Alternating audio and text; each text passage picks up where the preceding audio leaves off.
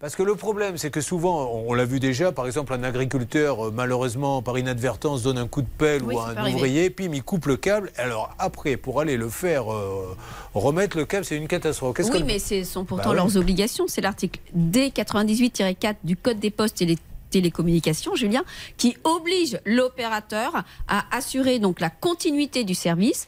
Ils doivent réparer dans les brefs délais. Et le bref délai, Julien, je vous dis à peu près ce, qu'a dit, euh, ce que dit la jurisprudence. Il y a un arrêt de la Cour d'appel de Lyon euh, à ce sujet rendu en 2016.